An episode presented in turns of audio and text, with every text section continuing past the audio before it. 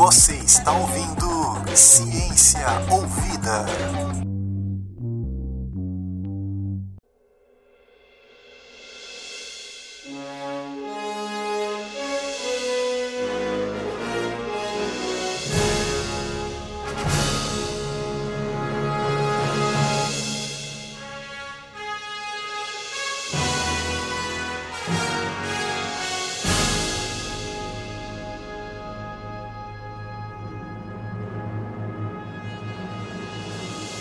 Começando mais um podcast hoje estamos aqui para falar sobre um assunto bem legal que é sobre buracos negros e viagem no tempo, que é um assunto muito interessante.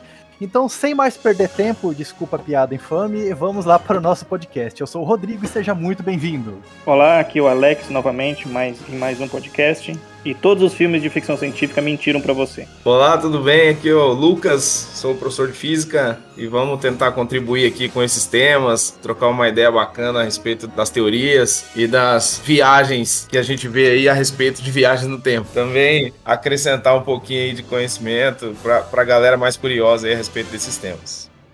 Bem, a respeito do, do, nosso tema central aqui, né, digamos, buracos negros e viagem no tempo, é importante dizer também que não sou especialista na área, né? Sou professor de física do ensino médio, né, muito curioso a respeito desses temas, muitas leituras, né, e filmes de ficção científica a vida toda. E as perguntas a respeito dos temas têm sido muito comuns em sala de aula, né? Isso é um dos nossos motivadores aqui, né, para poder trabalhar com essas situações. Então sempre tem os alunos mais curiosos, mais engajados, envolvidos com filmes né, de super-heróis ou que gostam muito de estudar sobre astrofísica e sobre o universo. E daí a gente acompanha essa onda, né, enquanto professor, enquanto sala de aula. E é por isso que a gente acaba tendo que responder algumas coisas realmente, né, no dia a dia. E, lógico, cada vez mais a gente estuda a respeito, né? Então, interessantíssimo a gente poder trazer isso para a sala de aula, né, diante da realidade que a gente tem hoje em dia de pesquisas da área ou de realmente os últimos filmes a respeito de viagens no tempo ou sobre física espacial tentam trazer um, um, uma porção de realidade ou algo muito próximo das teorias que estão sendo estudadas,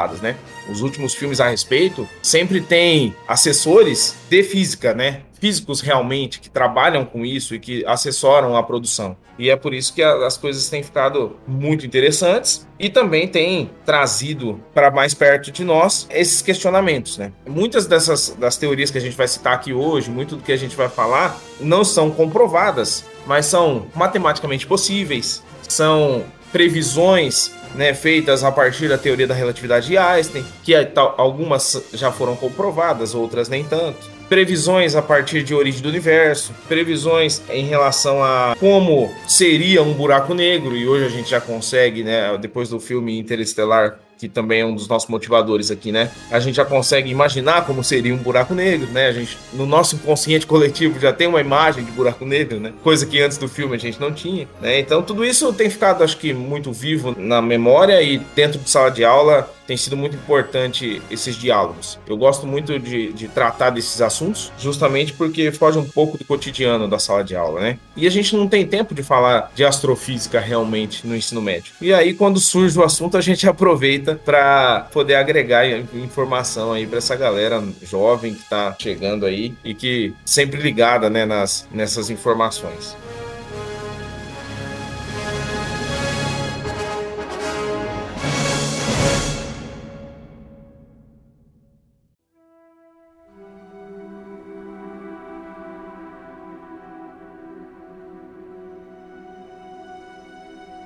Eu acho que pra gente começar bem aqui o nosso podcast, eu acho que a gente poderia falar sobre a primeira foto de um buraco negro, né? Foi o que foi ano, ano retrasado que tiraram, não foi? 2019, né? Foto oficial, acho que é de 2019.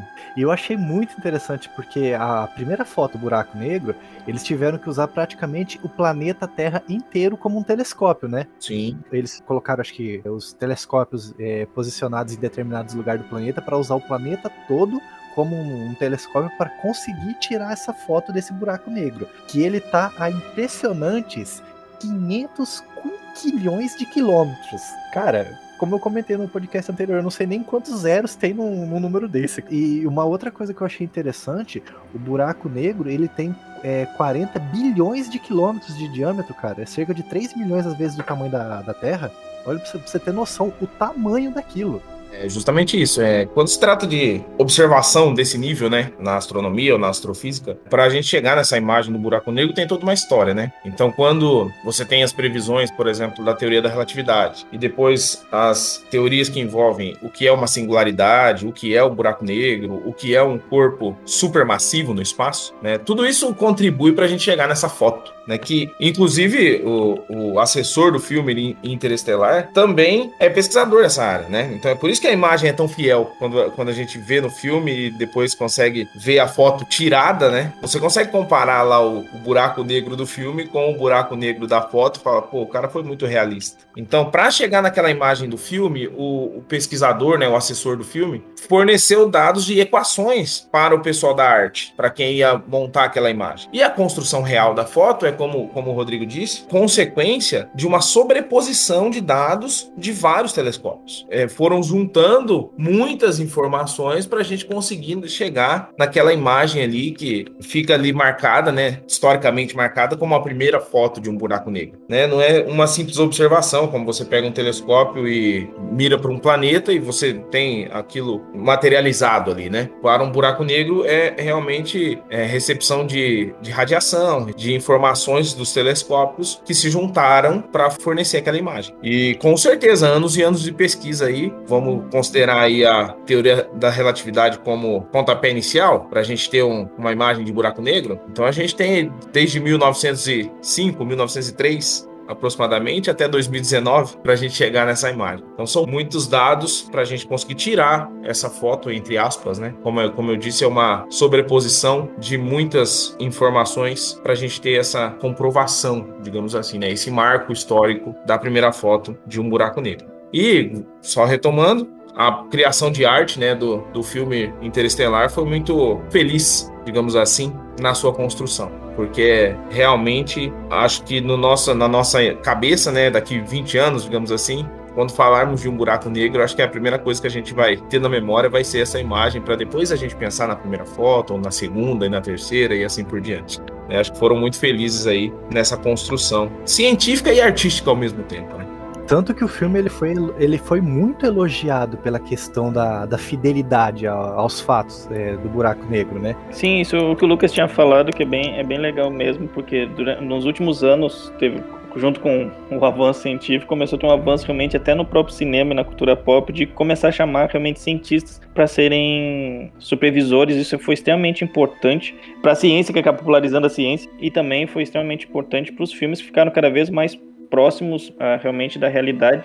Que se a gente for ver mesmo, só lá na década de 60, 70, eu acho que tinha lá o Star Trek, lá Jornada nas Estrelas, que eram os únicos que eram mais ou menos tentavam trazer um, um pouco o chão para a realidade. E outra coisa bem legal também dessa assessoria que teve Interestelar, que foi bem legal que, como a gente vê realmente, como o Lucas falou, que eles pegaram uh, modelos matemáticos para fazer a arte, que é legal que a gente vê que a arte também pode ser junto com a ciência, que a gente tem todo aqueles caras lá, Galileu, Leonardo da Vinci, que tentavam juntar as duas coisas também, é bem legal isso, e para ver como as previsões matemáticas chegaram bem próximo da realidade, isso que é, que é impressionante, como a gente... A ciência, obviamente, não consegue explicar toda a mecânica do universo da natureza, mas ela consegue se aproximar bastante de explicar como, como ela funciona. E outra coisa até que eu li em alguns lugares que o início da, do histórico, eu sempre gosto de história também, que é legal contextualizar ali. Ou sempre falam bastante do Einstein, tanto é que depois do buraco de minhoca tem lá a ponte Einstein-Rosen, tem o um nome por causa do Einstein em si. Mas inicialmente ele não, ele não era muito chegado na ideia do buraco negro em si, de um corpo desse super massivo que puxa tudo. Não sei se eu tô falando bobagem, se eu li em algum lugar errado, mas era mais ou menos isso, né? Que ele não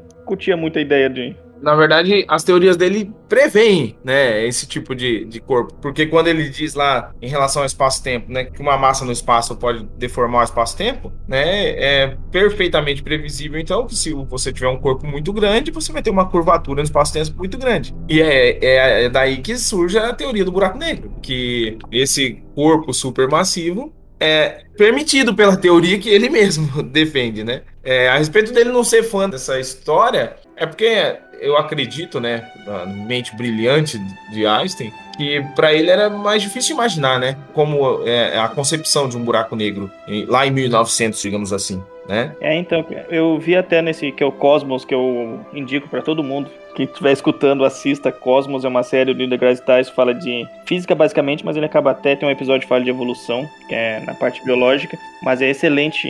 Que até ele fala um pouco disso, dele até ele cita lá, até o, não sei se o nome se pronuncia corretamente, que é o Karl Schwarzschild, que é um, um astrofísico alemão e um físico alemão que foi extremamente importante lá no início dos anos 1900 lá para formulação de todas as hipóteses e teorias de buraco negro, é um cara que acabou ficando no ostracismo. Ele trocava cartas com Einstein também, foi extremamente importante até para auxiliar depois ele na teoria da relatividade geral, e foi um cara que acabou ficando para trás. Que obviamente a gente entende disso porque Einstein é um nome muito maior do que qualquer outro cientista da época, então obviamente ele acaba eclipsando todo mundo. E a respeito da, da série Cosmos aí, só fazer uma pontinha, né? A gente tem a série antiga, que é do Carl Sagan, né? Que é para muitos da nossa geração, né, Alex? Sim. Então. Talvez foi ali um início de conhecimento científico, né? Ficou muito famosa o Carl Sagan na divulgação científica. E tem essa atual, que inclusive eu acho que está disponível no Disney, no aplicativo da Disney lá de, de streaming, lá de filmes, é, né? Tá, tá disponível é. lá na Disney Plus lá. Tem a primeira isso. temporada e vai ter uma segunda também. É, isso que o Lucas falou é extremamente importante. Como é importante ter divulgação científica na televisão, porque acaba formando o jovem cientista, que foi realmente foi o que fez eu gostar de ciência. Cosmos e também Planeta Terra era um que dava lá, que era o do David Altenburg, que é o velhinho de cabelo branco lá, que fala sobre biologia em si, foi que realmente fez a gente gostar de ciência. E isso que é triste que no Brasil a nossa divulgação científica é bem deficitária. A gente não tem programas na televisão que falem de ciência. Coisa que, por exemplo, a BBC, que é um canal público, que pouca gente sabe, um canal público lá da Inglaterra, tem programas de ciência, até nos Estados Unidos, que tem sérios problemas com negacionistas, mas tem programa de ciência na televisão também. O Brasil acaba ficando para trás, infelizmente. Já que vocês estão comentando de séries também, eu só quero falar mais dessa aqui, que é uma série chamada Buracos Negros no Limite do Conhecimento, que ela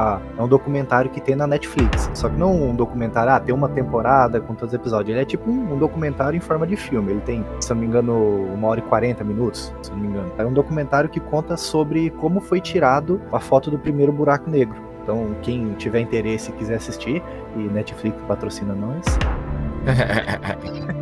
a respeito da divulgação científica, né? Também aproveitando a fala do Alex aí, só para ter uma ideia da repercussão que teve, né? Não sei se fora da escola a repercussão foi tão grande, mas o, o último filme da Marie Curie, né? Radioatividade, também tá no Netflix, né? E buscando um patrocínio aí.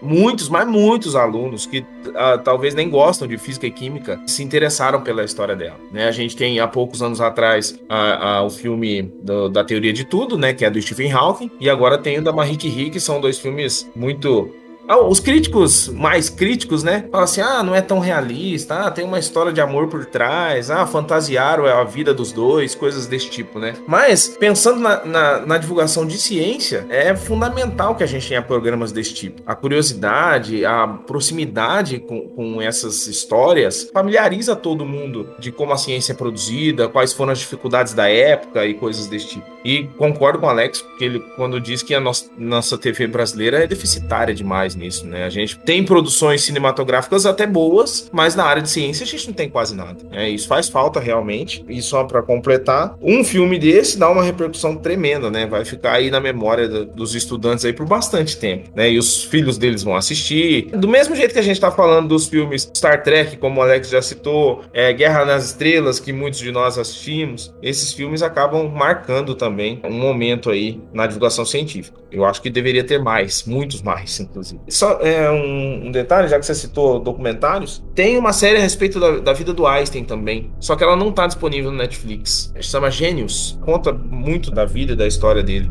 Bem, bem bacana também.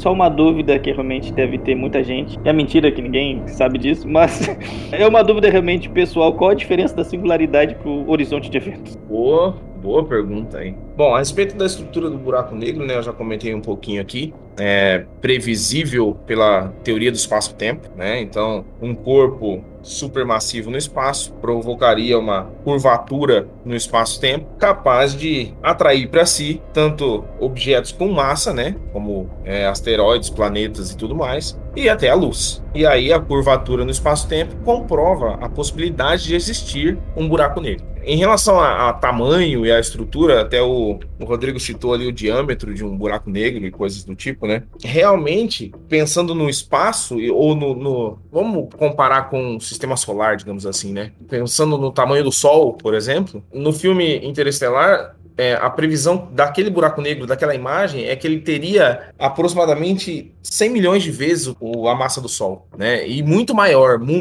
muito maior em relação a tamanho. E aí você tem então algo com muito, muito, muito mais massa e que ocupa também um volume muito grande. E isso que promove aquele, aquele desenho de curvatura da luz, né? Aquela imagem que, que a gente tem tanto na foto, né, quanto no filme, é, a gente consegue conceber essa imagem justamente porque a luz se curva quando se aproxima de um buraco negro. Né? Então, em relação à estrutura e ao tamanho, essa seria a, o ponto-chave, né? Ou o ponto de partida para a gente entender quão grande é um buraco negro. É muito difícil falar de dimensões astronômicas, né? É muito difícil é, trazer para a realidade ou fazer comparações em relação a dimensões astronômicas, porque a gente não consegue imaginar a distância das coisas no espaço. Né? Então a gente acaba usando alguns argumentos, alguns artifícios para trazer para nossa memória dados mais, mais concretos. Né? Tem alguns documentários e alguns livros também dizem que se a Terra, por exemplo, fosse um buraco negro, ela teria a mesma massa que ela tem, mas ela teria aproximadamente o tamanho de uma bolinha de ping-pong, uma, uma bolinha de golfe. Né? Então é com, muito concentrada essa massa. E aí quando você compara então um objeto que teria 100 milhões de vezes a massa do Sol, é que a gente consegue talvez imaginar o quanto de coisa ele conseguiria manter na sua órbita ou atrair para si devido à gravidade desse corpo. Se o Sol, né, consegue manter aí cometas, asteroides e um sistema planetário, né, a grande maioria das estrelas já é maior que o Sol, né, que a gente as, as estrelas observáveis, digamos assim, né? Então, um buraco negro teria uma capacidade gravitacional muito acima do que a gente consegue conceber, porque a gente imagina um sistema planetário de, como referência, né? E o buraco negro, então, conseguiria atrair muito mais coisa ao seu redor. E em relação a, a outra pergunta do Alex, era em relação ao horizonte de eventos, né? Pensando em definição do que os caras chamam de horizonte de eventos, né? Está associado à proximidade do buraco negro. Então, né, o termo horizonte de eventos teria ali o ponto, pensando gravitacionalmente, digamos assim, o ponto onde você não consegue mais escapar dele. Isso é o que eles chamam de horizonte de eventos. Você já estaria preso àquele buraco negro, né? Você não teria velocidade é, de escape suficiente para conseguir escapar. Nem a luz consegue escapar. Essa é bem uma fala bem simplista sobre o que é o horizonte de eventos. E a singularidade seria um ponto, né, ou, ou uma região de muita curvatura no espaço-tempo, e aquele ponto chamado de singularidade. A, a, confusão, na verdade, é entre o que é singularidade e o que, o que pode ser chamado de buraco negro ou não. Né? Se é uma, uma um buraco negro, se é uma curvatura no espaço-tempo consequência do centro de uma galáxia, por exemplo, né? E algumas teorias dizem que todo centro de galáxia tem é, um buraco negro, né? Inclusive é a teoria mais aceita né? Mas a singularidade, então, seria ali um, um ponto de compressão ou de curvatura do espaço-tempo muito grande, com uma gravidade muito grande.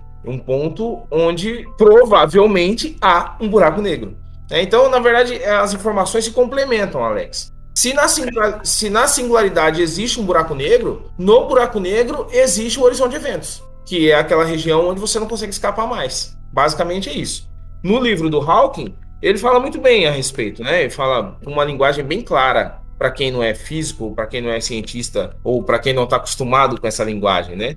Ele define em um ou dois capítulos o que ele chama de singularidade e depois agrega informações a respeito do buraco negro em geral. É, então, que livro O Universo na Casca de Nós é bem legal, do Stephen Hawking, é bem interessante. Até indico o livro para a pessoa ler. E outra coisa também, voltando à estrutura do buraco negro, toda aquela, aquela imagem que a gente tem, por exemplo, que agora é todas as previsões, que agora tirou foto e tudo, então, por exemplo, lá, o buraco negro, horizonte de eventos, singularidades. Por exemplo, até ali, obviamente, as nossas previsões, as nossas, né? Bem, trabalhei com isso, as previsões humanas para o buraco negro, acho que é ali que está matematicamente o campo da ciência em si. No momento em si, todo mundo já deve conhecer aquela imagem clássica, né? Que tem um funil e o funil se inverte do outro lado. Então, daí chega naquele ponto, chega, chega o ponto de união entre aqueles dois funis, seria a singularidade em si. A partir dali já é hipótese, não é, Lucas? A partir dali não se tem nada de. Ah, tá. Então era isso realmente. Então entendi certo. Que até, até ali a ciência consegue falar, beleza, eu entendo. A partir dali que vira especulação, obviamente.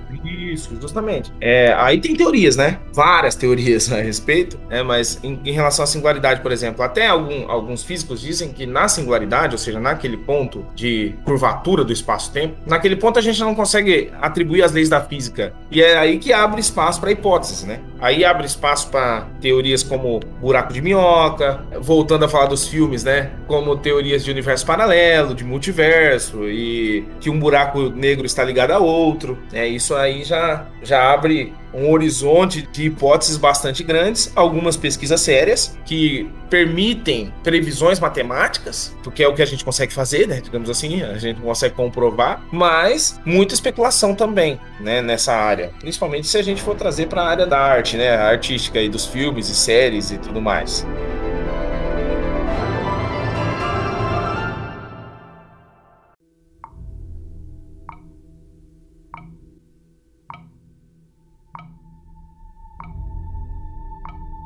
E outra pergunta pro Lucas, que é uma coisa bem legal, que o buraco negro, por conseguir atrair, ele é tão massivo em si, ele acaba realmente nenhuma constante física, nenhuma grandeza física consegue escapar. Eu quero alguma pergunta de professor, professor, como, tu cons como conseguir explicar para um aluno que o tempo, que é uma grandeza física que nós medimos no nosso olho, com o relógio, ela também não consegue escapar, ele consegue distorcer aquilo. Isso é, deve ser extremamente complicado conseguir, a pessoa conseguir conceber que o tempo como uma grandeza física já é difícil a pessoa conceber, e ainda ele ser distorcido ainda. Ah, muito legal é, esse tipo de, de questão, né? Quando, quando se trata de questões envolvendo o tempo, se a gente for, for, for conversar a respeito, é, a gente beira a filosofia, né? Chega, é, chega em questões filosóficas de como você entende o tempo, ou de como o tempo passa para você e passa diferente para o outro. É, nisso, é, Einstein é, é brilhante na, na, sua teoria de espaço-tempo, quando ele consegue nos explicar, e até hoje em dia a gente consegue, com alguns exemplos, né, com os próprios experimentos mentais de Einstein, né, os exemplos do paradoxo dos gêmeos, o, o exemplo de viagem no tempo e coisas do tipo, a gente consegue até dizer para o aluno que o tempo vai passar diferente em relação à velocidade que você se move. E, basicamente essa é a explicação mais simples que a gente consegue dar, né? Respondendo a sua pergunta, Alex. A explicação mais simples que a gente consegue dar é justamente a explicação da relatividade de Einstein. Você tem então ali um, um, um conceito de dilatação do tempo. Quanto mais próximo da velocidade da luz você viaja, mais devagar o tempo passa para você. E aí a gente traz toda uma, um histórico né, de pesquisa, de, de teorias e de possibilidades, e os filmes se aproveitam um pouco disso também, né, quando, quando falam de viagem no tempo. Eu acho que essa é a explicação que a gente consegue mais simples em sala de aula, Alex. Sem ter que buscar teorias, artigos científicos e tudo mais, né? Usando realmente um, um conceito físico que Einstein define nas suas teorias quando se trata de um buraco negro ou quando se trata de, de uma teoria, você tem que trazer para a realidade. Diante disso, você tem o próprio o exemplo do paradoxo dos gêmeos, né? É, se nascem dois gêmeos, um fica na Terra, o outro viaja a tantos por cento da velocidade da luz. Quando voltar, o que vai acontecer? O que ficou na Terra envelheceu mais do que o que estava viajando. E com isso, inclusive, a gente tem experimentos comprovados, né? Já fizeram é, um experimento com, utilizando um relógio quântico, colocaram lá num caça, num avião supersônico, né? Um relógio quântico e deixaram o outro na Terra. E quando o que estava no avião voltou, eles marcavam tempos diferentes. Essa é uma das comprovações, acho que mais simples, da dilatação temporal, né? Prevista na, na teoria da relatividade. Aqui eu li é que eles fizeram o seguinte: como essa, essa questão da, da gravidade, o que está mais próximo do centro da gravidade é onde o tempo passa mais devagar, né? Do teste que eu vi que eles fizeram, eles pegaram dois relógios quânticos, né? Que, para quem não sabe, relógio quântico é aquele que ele, ele tem medidas precisas, né? Ele leva cerca de um milhão de anos para atrasar um segundo e pegaram esses dois relógios é, atômicos, né, na verdade, e colocaram um ao nível do mar e outro no monte alto, tipo assim, mais alto da Terra. E deixaram eles não sei quanto tempo. E depois eles foram e compararam os dois e eles notaram uma, uma pequena diferença entre os dois. Essa questão que um estava mais próximo do, da, do centro da gravidade e o outro mais distante. Isso, Rodrigo. Também, também tem é, esse experimento, né? Real, foi feito. E a respeito do relógio quântico, só para trazer uma, uma informação, né? É atômico, não é? É atômico, isso. E ele é, é a medida oficial de tempo no Sistema Internacional de Medidas, né? De um segundo é justamente o número de oscilações do núcleo do átomo de césio 133. Tem um X lá de vibrações, de ciclos que ele tem que percorrer para dar um segundo. Né? Esse é o nosso relógio atômico aí, que é a, inclusive a medida oficial de tempo que a gente tem atualmente, né? e a mais precisa também. Em relação ao centro de massa, tem a ver com a rotação, é aquela coisa da bailarina, que quando ela gira de braços abertos, ela gira mais devagar. E se ela fecha os braços, a velocidade de rotação aumenta. Né? Então tem a ver com o momento de inércia, inércia e tem a ver com a rotação. E quem está mais próximo ali do centro de massa, então, teria um momento de inércia diferente de quem está mais longe, né? E é por isso que dá, então, uma marcação de tempo diferente.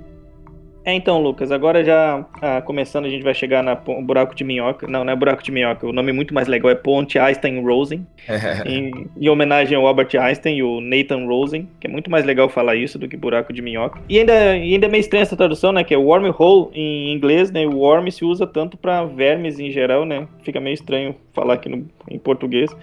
Mas agora falando dela em si, como a gente já falou, do horizonte de eventos, que nada escapa, até a grandeza, tempo uh, e luz, aí que realmente, como tu falou, abre a especulação realmente para se vai ser realmente conectado a outros universos paralelos ou outra realmente outra parte da galáxia. Do ponto de vista físico em si, qual que seria mais plausível realmente? Eu, tem três opções em si, ou simplesmente ele chega ali no fundo e realmente não tem nada, as constantes se desfazem, ou realmente ele tem uma ligação com alguma outra parte do universo, ou ele é ligado realmente a um universo paralelo em si.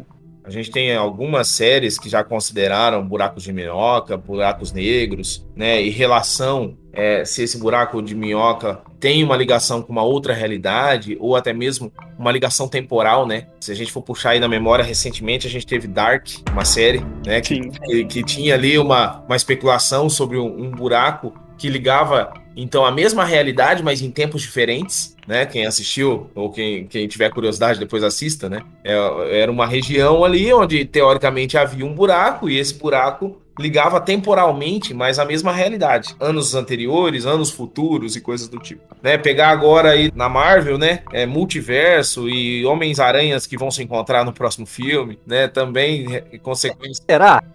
Então. Diz que vai. Vai saber, até, é, não até sair esse podcast, o filme não estreou ainda, mas se você tá assistindo esse vídeo aí no futuro, né? A gente não sabe ainda. É, então, voltando no buraco de minhoca, né? Ou a ponte de Einstein-Rosen aí, né? A gente tem, então, como eu estava dizendo, na série Dark, uma ligação lá, uma relação temporal. Então, como se fosse um buraco que abre possibilidades de viagem no tempo. É, em relação à ponte Einstein-Rosen, a gente tem então a relação desse buraco estar ligado a uma outra região do mesmo espaço, né? Como se fosse uma ponte. Aquela famosa imagem de você pegar o papel, dobrar e furar com lápis. É, até, até tem uns memes na internet que o cara fala assim: ah, como explicar um buraco de minhoca? Aí tem um quadro cheio de equações e um monte de coisa, e do lado tem a, a imagem do, do papel furado com lápis. Só desculpa atrapalhar aqui, falando como a gente falou de Interstellar, que pra mim a única parte mais menos científica disso é isso aí. Então, uma nave, todo mundo é cientista na nave, daí um mostra pro outro, faz o papel e fura ali. Eu fiquei imaginando, cara, todo mundo é cientista, cara. Tipo, acho que o cara sabe o que é a ponte Aston Rose. Não precisa chegar o cara com o papelzinho pra explicar. Não precisava usar esse argumento. É, tipo, dá pra chegar, só mostrar, ó, ponte Aston Rose, beleza? É, então, e aí eu acho que essa é uma das possibilidades, né? E a outra seria que essa singularidade, elas estariam todas interligadas, né? Como se fossem várias pontes e não uma ponte só. Também relacionado ao, ao, à singularidade, né? Algumas teorias vão dizer que você então não tem essas ligações, que ele, ele encerra ali, ou seja, chega naquele ponto de afunilamento ali do espaço-tempo, ele não vai ter ligação com mais nada. E a, no caso do buraco de minhoca, é a teoria que então supõe que tem a ligação com alguma coisa, com uma outra parte do universo, ou aí, como a gente já disse antes, né, abre as especulações, ou para universos paralelos, universos que não teriam relação temporal um com o outro, digamos assim, mas que estariam ligados por essa ponte em algum ponto do espaço-tempo, digamos assim. O Alex perguntou, né, quais, qual seria então a, a teoria mais próxima da realidade ou que a ciência mais pensa como verdade. Sinceramente, até matematicamente seria possível estar ligado ao mesmo, ao mesmo espaço, né? Então por isso que a imagem do papelzinho é a mais comum, né? Furada com lápis. Ou seja, você teria ali um atalho no, no universo. Da mesma superfície, espaço-tempo, como se isso fosse um tecido mesmo, né? Pra gente ter uma imagem na cabeça. E esse tecido, ao se dobrar, então, criaria essas pontes. Né? E aí eu acho que matematicamente é a mais plausível né? Porque ela é possível de ser descrita matematicamente. Sim, e, e uma coisa que realmente que, que eu gosto demais dessa, dessa parte aí, que o buraco negro tem uma, uma das coisas, se eu não me lembro de se eu me lembro um pouco de física ainda, que conforme tu vai aumentando a velocidade, tua massa vai aumentando. É correto isso? Sim. Sim, daí a minha, a minha ideia é, supondo que os buracos negros estão ligados realmente só realmente com outra parte do, do universo, que para mim, eu também gosto mais dessa aí, eu acho mais plausível. O meu maior questionamento mesmo é, por exemplo, ali. Quando tu entraria ali naquele horizonte, realmente a, a tua massa seria tão grande daí tu passaria ali como tu sairia, por exemplo, imaginando pro, visualmente uma nave. Então lá seres humanos dentro de uma nave, imagina o peso que seria e até pro próprio corpo humano suportar uma velocidade tão grande. Por isso que eu acho que a maior impossibilidade em si da viagem no tempo é mais do, do sistema humano, da fisiologia humana, do que realmente da parte física mesmo. Concordo. Pensando na questão gravitacional, né? De atravessar uma região de singularidade, ou de atravessar um buraco negro, ou de você imaginar, pô, não, aquilo ali é um buraco de minhoca, ele vai me levar para outro lugar. A probabilidade de a gente ter um estrangulamento ali, né, seria muito grande. Né? E aí, com certeza, o ser humano provavelmente não vai suportar essa viagem aí por essa região. E chegando nessa parte de viagem no tempo, que a ideia em si que se tem, acho, científica da viagem no tempo, tu não voltaria pro passado, tu só estava indo pro futuro. A viagem no tempo seria mais a mais plausível em si, realmente. Viajar a próxima velocidade da luz, chegar, voltar na Terra e tá todo mundo velhão e tudo novo. Então a, a ideia é de viagem pro futuro em si, não é? Teria um sentido só, né? Que até o Einstein brincava com isso, né? Que ah, o rio só corre numa direção, né? É, nem sei se é o Einstein, também abriu um parênteses, né? Não sei se é o Einstein que falava isso, que eu não me lembro, que eu nunca li biografia dele, não sei se ele falou, né? Quando veio aí foi inventada essa frase. Essa questão do rio correr no, numa direção só, né, é bastante aceita quando a gente entende ali a relação de, de origem do universo, né, partindo do Big Bang ou do, de uma explosão, né, e dali para frente o tempo começou a ser contado. Então, e como a teoria do Big Bang também é mais aceita, então parte do princípio que esse tempo, né, a, a dimensão do tempo tem um sentido único a partir daquele ponto. Também, em relação à viagem no tempo, como o Alex disse, é mais plausível que essa viagem aconteça para o futuro, justamente pela previsão da teoria da relatividade, né? De, de velocidade, de, do tempo passar diferente para esse viajante. E aí, voltando nas questões filosóficas, né? A gente pode acrescentar aí que o retorno no tempo poderia ter consequências drásticas, né? A gente tem como exemplo ali o, o paradoxo do avô, né? Se você volta e mata o seu avô, você vai nascer lá no futuro ou vai conseguir voltar? vira um looping tanto na nossa cabeça quanto nas teorias. Então, se a gente viaja no tempo para trás e muda alguma coisa, aquela realidade também mudaria. E isso os filmes do De Volta para o Futuro às vezes relatam, né? Também a gente que é da, dos anos 80, né, Alex? Sim. A gente assistiu bastante. Quando o cara voltava lá atrás e fazia uma merda, o futuro dele era totalmente diferente. Fisicamente, é, é difícil de conceber essa hipótese e amarrada à teoria do Big Bang, né? Que o tempo teria um, um momento de início e a partir dali, então, o tempo tem um, um, sentido a partir daquele ponto. Complementando aquela questão de mais próximo da gravidade, o tempo passa diferente. Uma coisa que eu achei muito interessante no filme Interestelar é aquela cena onde eles estão naquele planeta de água, que é o mais próximo do, do buraco negro. Eles chegam lá naquele planeta, eles fazem o que o, acontece aquela, aquele acidente lá, e quando eles retornam para a nave, eles descobrem que se passaram 20, 23 anos, se eu não me engano, né, em relação à, à Terra. E uma coisa que eu achei muito legal lá do que o diretor fez nesse filme é que essa cena, a trilha sonora dela é composta por uma música que tem vários tiques. E cada tique, cada estralo que tem nesse nessa música da trilha sonora, ela se refere a um dia passado na Terra.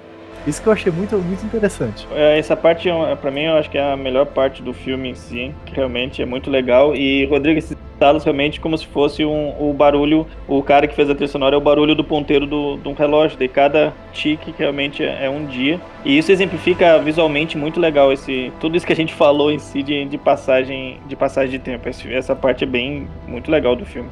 Sim, é, e também tem, voltando na ideia da, da assessoria científica, né? Esse tempo é realmente calculado, né, de, desses espaços. Tem alguns vídeos no YouTube que, que cronometram esse tempo e fazem a conta para a gente saber que realmente equivalem a, a um dia na Terra, né? E o planeta Água em si, né? O planeta Miller, lá no, no filme Interestelar, a, a, reprodução dele também é bastante fiel em relação à gravidade, à altura das ondas, né? Então tudo que acontece ali tem, tem uma, uma explicação física para estar acontecendo. Mas lógico que a questão temporal ali, né? Que ninguém disse isso antes do filme, né? Ou eu não lembro. A gente só ficou sabendo disso depois, ó. Tem um tic-tac nessa cena e esse tic-tac tem um motivo. Sim, depois que tu assiste de novo, é muito legal ainda. Depois muito que tu assiste. Louco, é muito. Quando você assiste novamente, né? É muito louco. Não, e sem contar que eu sempre ficava imaginando ali que esse, esse planeta, para ter umas ondas desse tamanho, um, um dia deve durar três horas e meia só.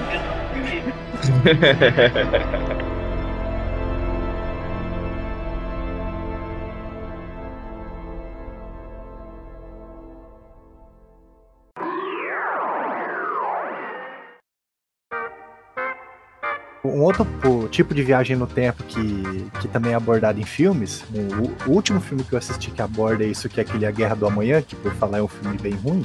Acabou toda a probabilidade de da Amazon tentar patrocinar, né? Não, Hoje é... tu tá afim, né? É. Caraca. não, mas, mas o filme é ruim, eu não, posso enganar, o filme é ruim. Aqui, cara, não, não tá disponível no Netflix, não, mas a gente vai deixar embaixo o link do Torrent se você quiser. Ainda acabou qualquer chance de patrocínio. É. Perdemos dois patrocínios hoje. clique aqui. É. É, clique aqui. Diga não, pirataria.